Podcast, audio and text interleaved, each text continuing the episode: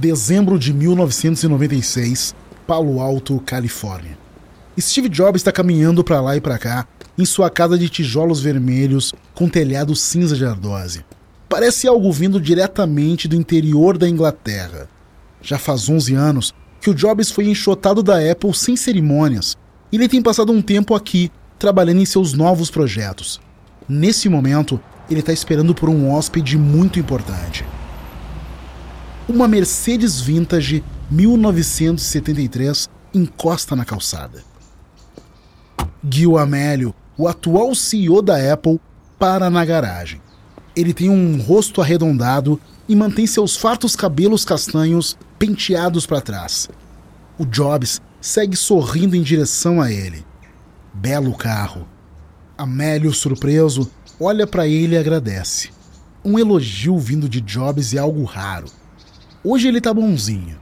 Ele estende a mão pro Amélio e eles se cumprimentam rapidamente.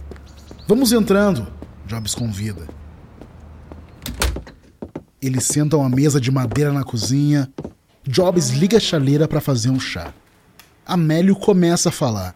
Ele diz que, como Jobs já deve estar sabendo, a Apple está buscando um novo sistema operacional, mas está sendo uma briga. O OS que a Apple está desenvolvendo não resolve a necessidade de uma rede melhor e de proteção de memória. Então Amélio está buscando uma alternativa fora da empresa. Bom, para sua sorte, você está falando justamente com o cara certo, diz Jobs. Ele vem trabalhando um sistema operacional na sua empresa, a Next, e é exatamente o tipo de software que a Apple está procurando. Amélio sorri e diz que os executivos ficaram muito impressionados com o pitch que ele fez outro dia. Jobs tinha ido algum tempo atrás ao campus da Apple para apresentar o seu software, no mesmo dia que um outro concorrente, a Microsoft. Mas Jobs deixou Amélio e seu time embasbacados com seu pitch brilhante. Jobs agradece e completa dizendo que ele realmente acredita que a era do Mac já passou, que chegou a hora da Apple criar algo tão inovador quanto. E você pode fazer isso com a gente. Amélio e o conselho concordam. Eles deram um sinal verde para Amélio começar a tratar de uma aquisição com Jobs. Jobs tira os olhos de sua caneca de chá e começa a sorrir. Isso é exatamente o que ele quer. A Next está em baixa, mas possui o sistema operacional que a Apple precisa. Se a Apple adquirir a Next, vai poupar Jobs da vergonha pública de ver sua empresa falir. E ele ganha uma chance de voltar para a Apple. Jobs se inclina para frente e imediatamente começa a negociar. Que tal o 12 dólares por ação da Next? Estamos falando de 500 milhões de dólares. Amério diz que é muito alto. Eles tinham pensado em algo como 10 dólares a ação, uns 400 milhões de dólares no total. Jobs tem uma agradável surpresa. Nisso funciona. Por que a gente não vai dar uma volta para conversar melhor? Como de costume, Jobs gosta de fazer suas reuniões caminhando. Eles seguem em direção às ruas tranquilas de Palo Alto. Então Jobs pede pelo que ele realmente quer. Acredito que com essa aquisição eu deveria voltar a ter uma cadeira no conselho da Apple. Eu tenho bastante experiência e as minhas recomendações seriam muito úteis para dar uma guinada na empresa. A Apple está num lugar delicado. O preço das suas ações está incrivelmente baixo e o Windows 95 vendeu 4 milhões de cópias só em 4 dias. Mas deixar o Jobs voltar ao conselho é arriscado pro Amélio, porque o Jobs poderia ir atrás do emprego dele nesse caso. Amélio se esquiva, dizendo que talvez exista muita história para eles fazerem algo assim tão rápido. Gil, isso me deixa realmente chateado. Essa é a minha empresa. Estou de fora desde que o Scully me dispensou. Amélio tenta ser diplomático. Ele diz que ele o compreende, mas que não tem certeza se o conselho iria querer isso. Ele precisa checar com eles. Jobs concorda. Por hora. Ele diz para deixarem isso para depois. Agora ele quer saber como vai ser o seu envolvimento. Amélio diz que o conselho adoraria ter ele de volta em algum tipo de papel de orientador, meio período, e que seria incrível se ele pudesse ir a alguns eventos. Isso realmente deixaria as pessoas animadas. Jobs assina com a cabeça. Ele já esperava que a Apple iria querer apresentá-lo em anúncios de produto para causar frenesi. E ele não se importa. Afinal, ele está jogando no longo prazo. Ok, podemos acertar os detalhes depois, mas resumindo, estou feliz com 400 milhões. Amélio caminha de volta para o carro e diz que vai acionar os advogados para dar sequência na negociação quando a Apple anuncia o retorno de Jobs como orientador do presidente do conselho, os funcionários da Apple ficam animados. Para eles, esse é o primeiro passo para recuperar o espaço que a Microsoft ganhou no mercado de computadores pessoais.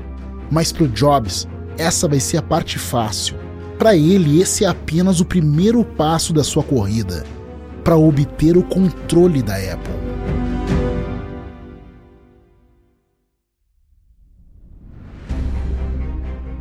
da Wondery.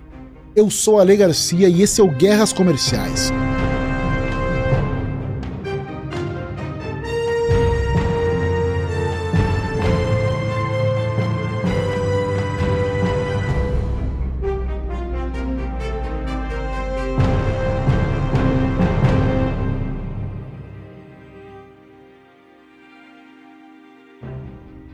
Último episódio, a Apple estava na beira do abismo conforme um turbilhão apodreceu a empresa de dentro para fora, enquanto o Windows, sistema operacional da Microsoft, começou a dominar o mundo dos computadores. Nesse episódio, o governo processa a Microsoft por supostamente violar leis antitrust. E isso é a desculpa que a Apple precisava para dar a volta por cima. Mas Jobs já planeja outra guerra, em um campo de batalha que ainda nem sequer existe. Esse é o quarto episódio, A Aposta. Começo de 1997, campus da Apple em Cupertino. Jobs, agora um orientador de meio período, está fazendo uma de suas caminhadas habituais com Evi Tevanian, um engenheiro de software da Next. Jobs contratou ele para liderar o time de engenharia da Apple. Para ele, as coisas andam bem ruins por ali muito ruins. Esses produtos são um lixo. Não tem mais sensualidade neles. Desde que Jobs foi chutado da empresa, os produtos da Apple são basicamente versões superfaturadas do Macintosh 1984 que Jobs lançou. Tem ocorrido muito pouca inovação. Pior, a Apple tem licenciado seu software para outros fabricantes, diluindo a própria marca da empresa. Jobs quer consertar a extensa linha de produtos. O Amélio fez esse maldito Newton, que não passa de desperdício de espaço. O Newton é a versão da Apple para o Palm Pilot, um computador de mão criado para realizar funções de escritório. Ele é considerado a última moda, mas o modelo da Apple é caro, com design medíocre e acaba flopando. Eu falei pro Amélio acabar com o Newton. Ele precisa me escutar. Tevanian para e olha para Jobs e pergunta: E se ele não te escutar? Jobs se vira para Tevanian. Ele diz que o Amélio está fazendo um péssimo trabalho. O conselho está perdendo a fé nele. E é só uma questão de tempo até eles pedirem para ele assumir novamente. Você iria? Tevanian pergunta. Jobs responde que a Apple é a sua empresa. É um barco que precisa retomar o rumo. E é ele quem vai fazer isso. O barco está enchendo de água faz tempo. A ação da Apple atingiu 4 dólares, sua maior baixa em 12 anos, e carrega o peso de uma perda de 708 milhões de dólares. O conselho e os acionistas estão buscando um bote salva-vidas, e Jobs está esperando o momento certo de oferecer um para eles.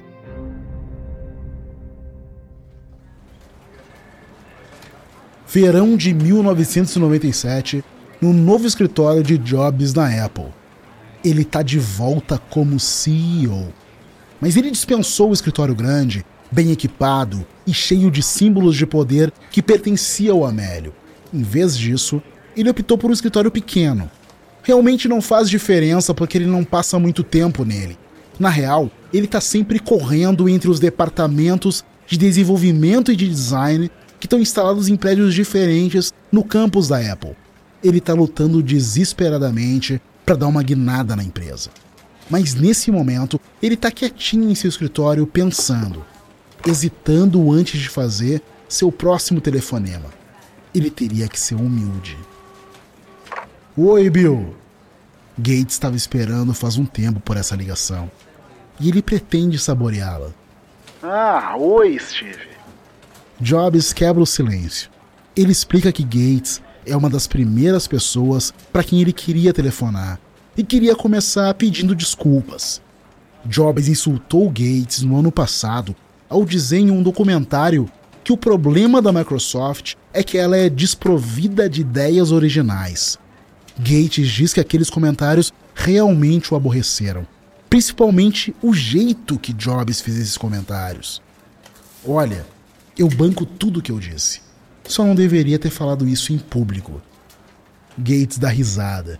Remorso nunca foi o forte do Jobs, mas Gates não pode deixar de se sentir admirado pela sua cara de pau. O lance é: essas duas empresas estão tão interconectadas que elas precisam fazer as pazes. Mas o que torna isso quase incontornável é a ferida deixada pelo processo de 1988, movido pela Apple, acusando a Microsoft de copiar sua tecnologia. Jobs diz que ele está de volta e determinado a dar a volta por cima, mas de verdade, ele precisa da ajuda de Gates. Jobs não está exagerando a Apple está correndo o risco de ficar sem dinheiro. Gates continua escutando. Jobs reclama dos malditos processos. A Apple poderia ganhar um processo de patente bilionário contra a Microsoft. Ele sabe. Gates sabe. Mas isso levaria alguns anos. E a pergunta é se a Apple sobreviveria por tanto tempo se eles continuarem em guerra. Então ele sugere: vamos lá, bora entender como fazer um acordo da maneira correta. Gates poderia ter sido menos receptivo à oferta se ele tivesse enrolado só com a Apple. Mas a Microsoft agora enfrenta desafios em duas frentes. O Internet Explorer é o navegador padrão em todos os PCs, e o seu concorrente mais próximo, o Netscape, alegou que a Microsoft efetivamente criou um monopólio. O Departamento de Justiça está investigando. Gates decide ouvir o que Jobs tem a dizer. Um compromisso de que a Microsoft vai continuar desenvolvendo para o Mac. Esse seria um investimento da Microsoft na Apple, uma aposta no nosso sucesso. A Microsoft vai investir na Apple em troca de ações da companhia. Ele espera impacientemente o Gates sacar todos os ângulos. Gates pensa que se a Microsoft investisse na Apple, talvez ela pareceria menos monopolista e talvez isso tirasse o Departamento de Justiça da sua cola. Essa parte seria um erro de cálculo. Ele acha que a oferta de Jobs é boa, mas não boa o suficiente. Ele também vai precisar de algo. Vamos lá, sou todo ouvidos. Gates começa dizendo que se eles fizerem isso, ele precisa que a Apple retire o processo que alega que a Microsoft copiou o visual e a sensação do macOS para o Windows. Jobs esperava por isso. E concorda. Só tem mais uma coisa. Ele quer que o Internet Explorer seja o navegador padrão nos computadores da Apple. Não a única opção, afinal isso deixaria em apuros.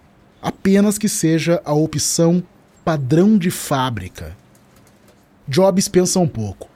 Verdade seja dita, Gates não está pedindo grande coisa da Apple. Gates insiste para fechar o negócio. Ele diz que os dois se conhecem há bastante tempo, que ganharam muito dinheiro e lançaram grandes produtos juntos. Vamos lá, vamos fazer isso dar certo. Com essa, Jobs recebe um aporte de 150 milhões de dólares em dinheiro que mantém a Apple sobre a superfície, e Gates se livra do processo de patente. E pelo menos por hora, eles estabelecem uma paz duvidosa. Quando Jobs anuncia o acordo em uma conferência de tecnologia, a reação da plateia é dividida. Alguns até vaiam. Os fãs da Apple desconfiam da Microsoft, que é vista como uma empresa convencional e careta. Mas Jobs insiste que o público precisa desapegar dessa ideia de que para Apple vencer, a Microsoft precisa perder. e Wall Street concorda. O anúncio da Microsoft faz as ações da Apple decolarem, mas ainda assim, os acionistas estão aflitos. Final de 1997. Estamos no campus da Apple em Cupertino. Jobs está no estúdio de design com John Ive, o head de design industrial, para supervisionar o visual e a sensação dos produtos. Ele mostra a Jobs o protótipo de um novo computador que ambos esperam vai salvar a Apple. Jobs quer recomeçar o Macintosh do zero, voltar às suas origens. Para isso, ele quer desenvolver um computador desktop voltado para os consumidores domésticos, algo que uma pessoa comum possa usar em casa. Ivy concorda. E Jobs quer mais. Ele quer que seja um produto tudo em um, com teclado, monitor e processador que já saiam da caixa prontos para usar. E precisa ser barato. Jobs quer que seja uma coisa de uns 1.200 dólares, tá ligado? Ivy franze a sobrancelha. Naquele momento, eles não tinham nenhum computador no mercado por menos de 2 mil dólares. Mas Jobs desconversa, diz que eles vão dar um jeito no preço. O importante naquele momento é pensar em um visual distinto para a máquina. E bem nessa hora, a levanta uma placa de plástico colorido, azul. É quase turquesa, verde marinho. E se a gente fizer ele colorido? Jobs não entende muito bem o que ele quer dizer. A Ivy explica que eles poderiam fazer o gabinete em plástico colorido semi-transparente, de um jeito que você quase conseguisse ver os mecanismos do computador seria super moderno, chique, a cara do novo milênio. Chique, não geek, responde Jobs. Gostei. Como você chama essa cor? Ivy conta que aquela é a Bondi Blue, como o mar da Austrália. Pensando nisso, e se eles fizessem o computador curvilíneo, como uma onda, sem mais linhas retas e cantos quadrados? Ele levanta um modelo de espuma no formato do computador. Ele tem um fundo curvado e mostra para Jobs. Steve Jobs ama as curvas, a translucidez. Ele acha tudo aquilo atrevido e divertido. Exatamente o que eles precisam para que as pessoas voltem a se sentir excitadas pela Apple. Caraca, tô confiante com isso, Johnny. Isso vai mudar tudo. Por mais excitante que soa a ideia, Jobs sabe que eles estão correndo contra o relógio. A Microsoft cumpriu sua parte com o dinheiro do acordo, mas a Apple ainda está lutando para manter a cabeça fora d'água. Nesse momento, a questão crucial para a Apple é: o iMac vai afundar ou vai conseguir nadar?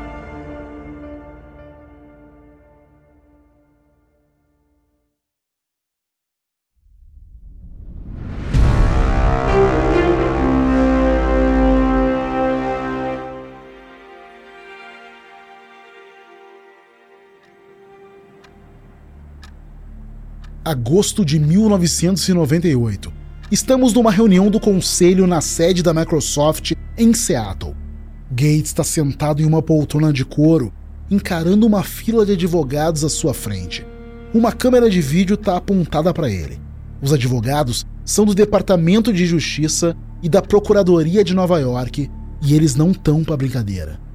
Gates esperava que investindo na Apple, o governo sairia da sua cola. Mas essa estratégia não funcionou. David Boyce, o advogado do Departamento de Justiça, abre os trabalhos. Bem, acho que todos sabemos por que estamos aqui. O que está pegando é que o governo está processando a Microsoft por alegações de que o sistema operacional Windows é um monopólio.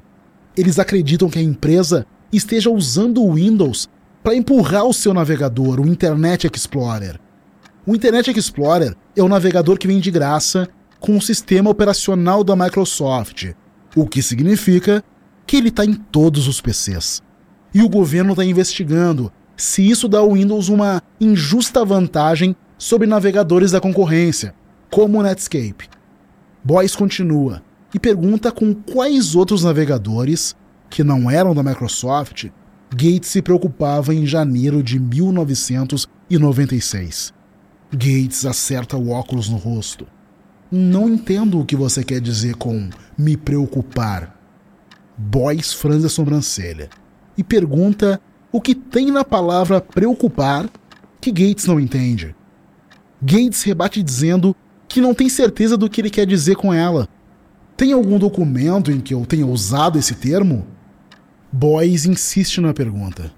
Gates não está familiarizado com esse termo na língua inglesa? Tô sim. Boyce está ficando frustrado. Por que o CEO da Microsoft está fingindo não saber o que preocupação significa? Boyce muda de tática. Ele pergunta se remover o Internet Explorer faz com que o Windows rode mais devagar. Não que eu me lembre. Boyce mostra um memorando e pergunta se foi Gates quem mandou. Não que eu me lembre. Boyce pergunta se o termo API privada é usado com frequência no seu campo de atuação. Uma API, ou interface de programação de aplicações, é um conjunto de regras bem definidas que explicam como os computadores ou aplicativos se comunicam um com o outro. Você quer que eu defina o termo API privada para você? Não. Boyce não quer que ele defina API privada ele só fez uma pergunta simples: se o termo API privada é frequente no seu campo de atuação. Mas ele diz que está preparado para ficar sentado ali, esperando, enquanto Gates quiser ficar respondendo perguntas que ele não fez. E assim continua o depoimento, com Gates esquivando das perguntas e Boyce pressionando para que ele responda. O depoimento completo leva três dias. A certa altura, quando a fita de vídeo era exibida no tribunal, um juiz federal chega a rir alto e balançar a cabeça da interação, às vezes cômica, entre Boyce e sua testemunha nada cooperativa. Gates entende o caso antitruste do governo como um exagero. Ele não acredita que a Microsoft tenha feito nada de errado. Mas o governo não deixa para lá.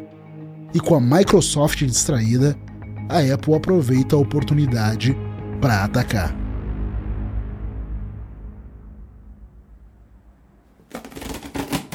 Agosto de 1998, o mesmo mês dos depoimentos de Gates. Um homem abre uma caixa e seus olhos brilham. O iMac parece uma TV vinda diretamente da era espacial, com laterais em plástico azul e uma tela grande na frente. O homem pega na alça de trás e coloca o iMac na escrivaninha, ao lado do seu parrudo Dell bege. A diferença é como da noite para o dia. A Apple gastou 100 milhões de dólares em propaganda.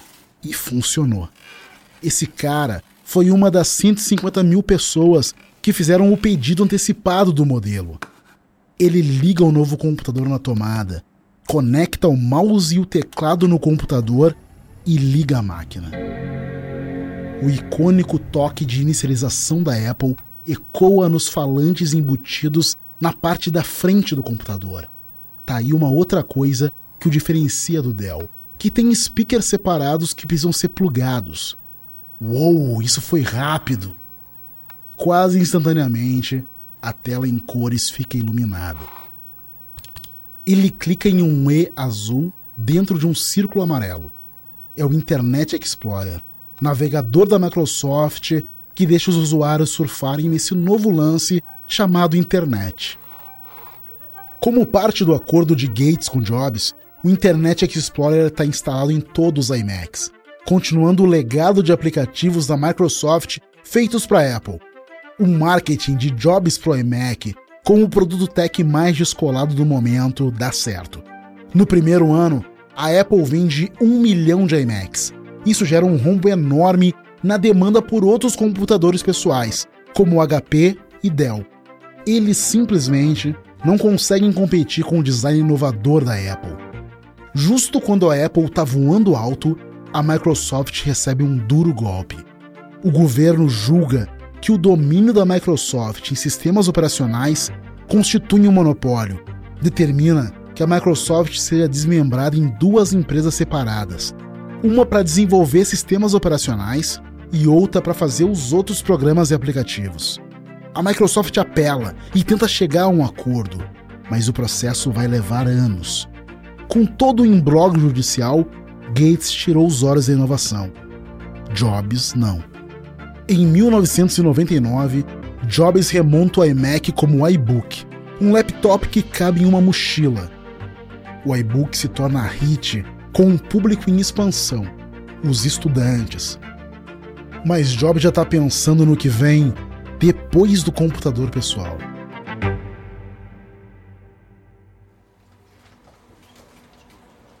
Começo de 2001, estúdio de design da Apple. Jobs está de novo com Johnny Ive. Eles estão tentando desenvolver uma modernização no iMac. As pessoas passaram a ouvir bastante música no computador, então Jobs pediu para Ive incluir um gravador de CD no iMac. Ivy conseguiu chegar numa solução.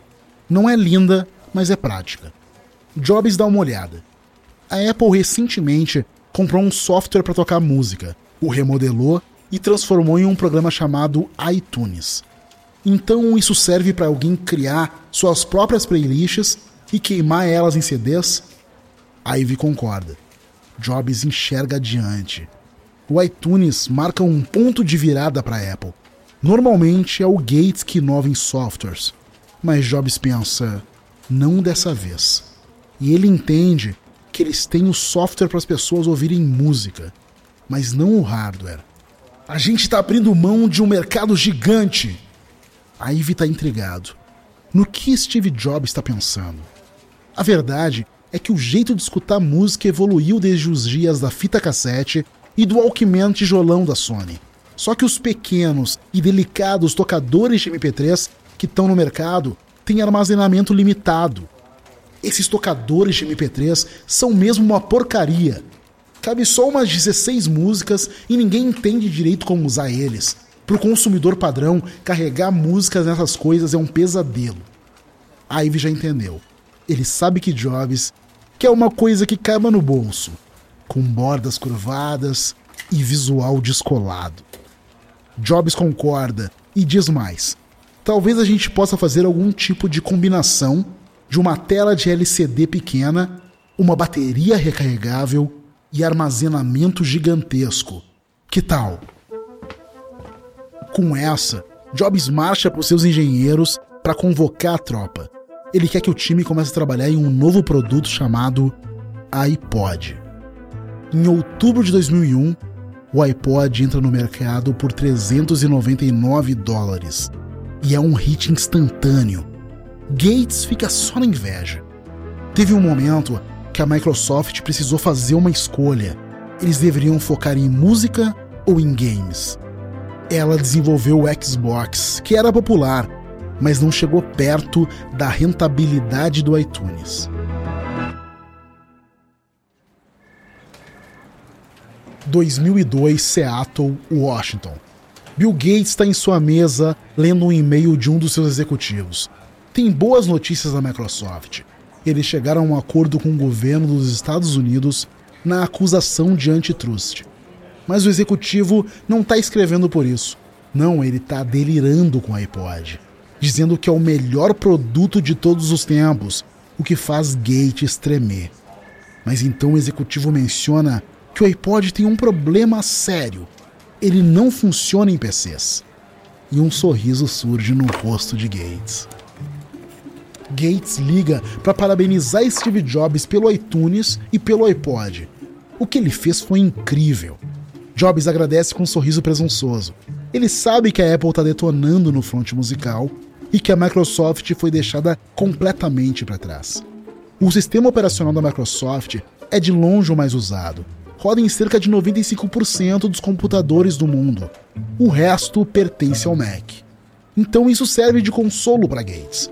Só que por anos, usuários da Microsoft viam usuários de Mac com curiosidade. Mas o iTunes e o iPod se tornaram tamanho fenômeno que usuários da Microsoft já estão pedindo por eles. Gates teme que as pessoas vão começar a comprar Macs só para poder usar o iTunes. Então ele tem uma ideia. Ele quer falar com Jobs sobre a possibilidade de disponibilizar o iTunes para o Windows. Jobs para a Apple tende a se recusar a fazer produtos que são compatíveis com os computadores da concorrência. mas Jobs vê como uma oportunidade. Se ele torna o iPod acessível a usuários de PC, ele pode impulsionar a Apple a uma outra esfera. Mas ele vai se fazer de difícil. Bill, você sabe que a gente não faz esse tipo de coisa. Gates argumenta que se ele fizer isso, vai estar abrindo para um público ainda maior. Deixa eu dar uma pensada e te ligo de volta. Jobs reclina em sua poltrona e considera a proposta de Gates. Se ele liberar o iTunes para os usuários de PC, isso significa que ainda mais gente vai poder comprar iPods. A Microsoft tem a amplitude que a Apple precisa.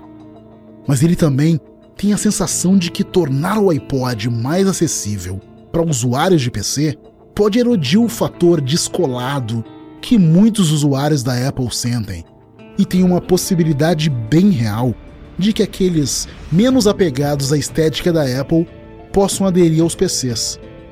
Jobs tem uma decisão importante a fazer. Ele pode tornar o iTunes mais acessível para usuários de PC, ou ele pode manter ele restrito à sua bolha do iMac e correr o risco de perder a dominação mundial.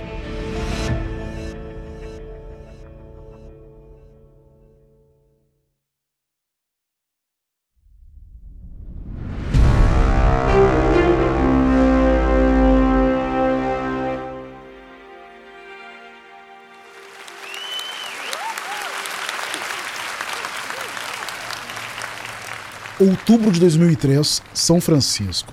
Steve Jobs está no palco do centro de convenções Moscone Center West, diante de uns 300 jornalistas, funcionários da Apple e executivos da indústria musical. Jobs está no meio de uma apresentação sobre a iTunes Music Store, a loja de música do iTunes. Como sempre, Jobs mantém o público enfeitiçado. Ainda tem mais um atrativo um que muita gente pensou que a gente nunca iria acrescentar, até que aconteceu. Uma tela gigante atrás dele se ilumina com as palavras: O inferno congelou. Bem, estou aqui para reportar a vocês que isso aconteceu. Estamos anunciando hoje que a segunda geração do iTunes não roda só no Mac, ele roda no Windows também. A tela então exibe uma demonstração do iTunes no Windows. Tem uma barra azul de tarefas embaixo. O botão verde no canto esquerdo diz Start.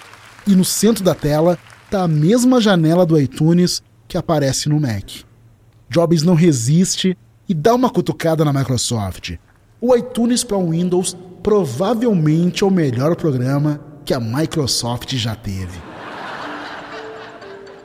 Sem dúvida, essa tiração irritou Gates.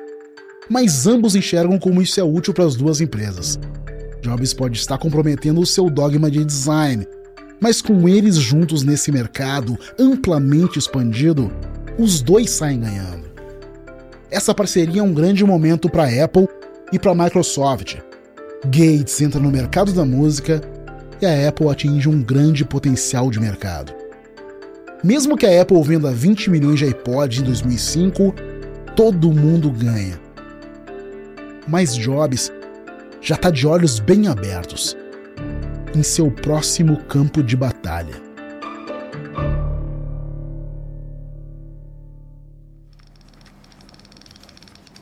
Final de 2005, Cupertino, Califórnia. O chefe de design John Ive puxa um protótipo de P2 codinome dado ao mais recente projeto do seu time. Não tem teclado nem seletor circular. Em vez disso, toda a frente do aparelho é uma tela. Tem um pequeno botão arredondado embaixo. Ele mostra o aparelho para Jobs e seu time de design. E o que ele bolou é um teclado que aparece e desaparece na tela e que pode ser usado para digitar. Ivy abre uma nova mensagem de texto um teclado aparece na parte de baixo da tela. Sempre que ele clica numa letra, ela aumenta para mostrar que ele escolheu. É lento, dá umas travadas, mas as letras aparecem na tela. Ele também desenvolveu uma maneira de deslizar o conteúdo. E demonstra isso deslizando para a esquerda para passar pelas fotos do rolo da câmera. É lento, mas funciona. O grupo de designers está impressionado, mas um executivo franze a testa. Ele acha que eles precisam de um teclado físico. Olha como o BlackBerry é popular. Jobs balança a cabeça, discordando. Um teclado no aparelho pode parecer uma solução fácil, mas é limitada. Isso porque Jobs já está pensando em todas as inovações que eles vão conseguir trazer ao mercado com um teclado virtual. Ivy fica preocupado. Eles ainda não sabem se vão dar conta de fazer a engenharia que precisam para fazer isso dar certo. O software necessário é surreal. Eles vão precisar montar um computador Macintosh inteiro dentro do telefone. Jobs olha ao redor. Essa é uma aposta bem crítica para a empresa. Seus engenheiros não têm certeza se é possível fazer o software touchscreen dar certo. Isso é motivo suficiente para o Jobs fazer isso funcionar. Ele segura o telefone touchscreen. Vamos fazer isso dar certo. Não só a Apple faz a tela touchscreen funcionar, como lança um dos produtos mais vendidos de todos os tempos. Mais uma vez, Gates não viu o que estava acontecendo e é pego de surpresa. Ao dar ao consumidor a possibilidade de colocar um Mac no bolso, o iPhone vira o mercado dos computadores pessoais de ponta cabeça. Telefones se tornam computadores pessoais e o iPhone se torna o produto mais lucrativo de todos os tempos, vendendo mais de um bilhão de unidades desde o seu lançamento em 2007. A Microsoft tenta desesperadamente correr atrás do prejuízo com produtos copiados da Apple ela se vira nos 30 para lançar o Zune, que concorre com o iPod, e o Windows Phone para competir com o iPhone. Mas a Microsoft come poeira. Tanto que em 2010, a Apple ultrapassa a Microsoft e se torna a maior empresa tech do mundo, tudo graças ao iPhone. Hoje, PCs ainda são preferidos por gamers, mas MacBooks roubam a cena como o computador pessoal para trabalho. PCs podem ser menos descolados para alguns, mas o software da Microsoft continua onipresente. Muitos Macs ainda rodam o portfólio Windows de programas, como o Microsoft Word, mas a Apple não é a única ameaça para a Microsoft. Recentemente, Google Docs e outros programas invadiram o território da Microsoft ao criar softwares que permitem que o usuário trabalhe em tarefas simultâneas e salvem seus itens na nuvem a Apple tem uma base de fãs bem leal que está disposta a pagar mais pelos seus produtos. Mas isso só até certo ponto, durante um certo momento. Porque na batalha pela supremacia tecnológica, quem não inova perece. Então, se existe um ponto fraco na base da Apple, pode ter certeza que seus rivais vão encontrar.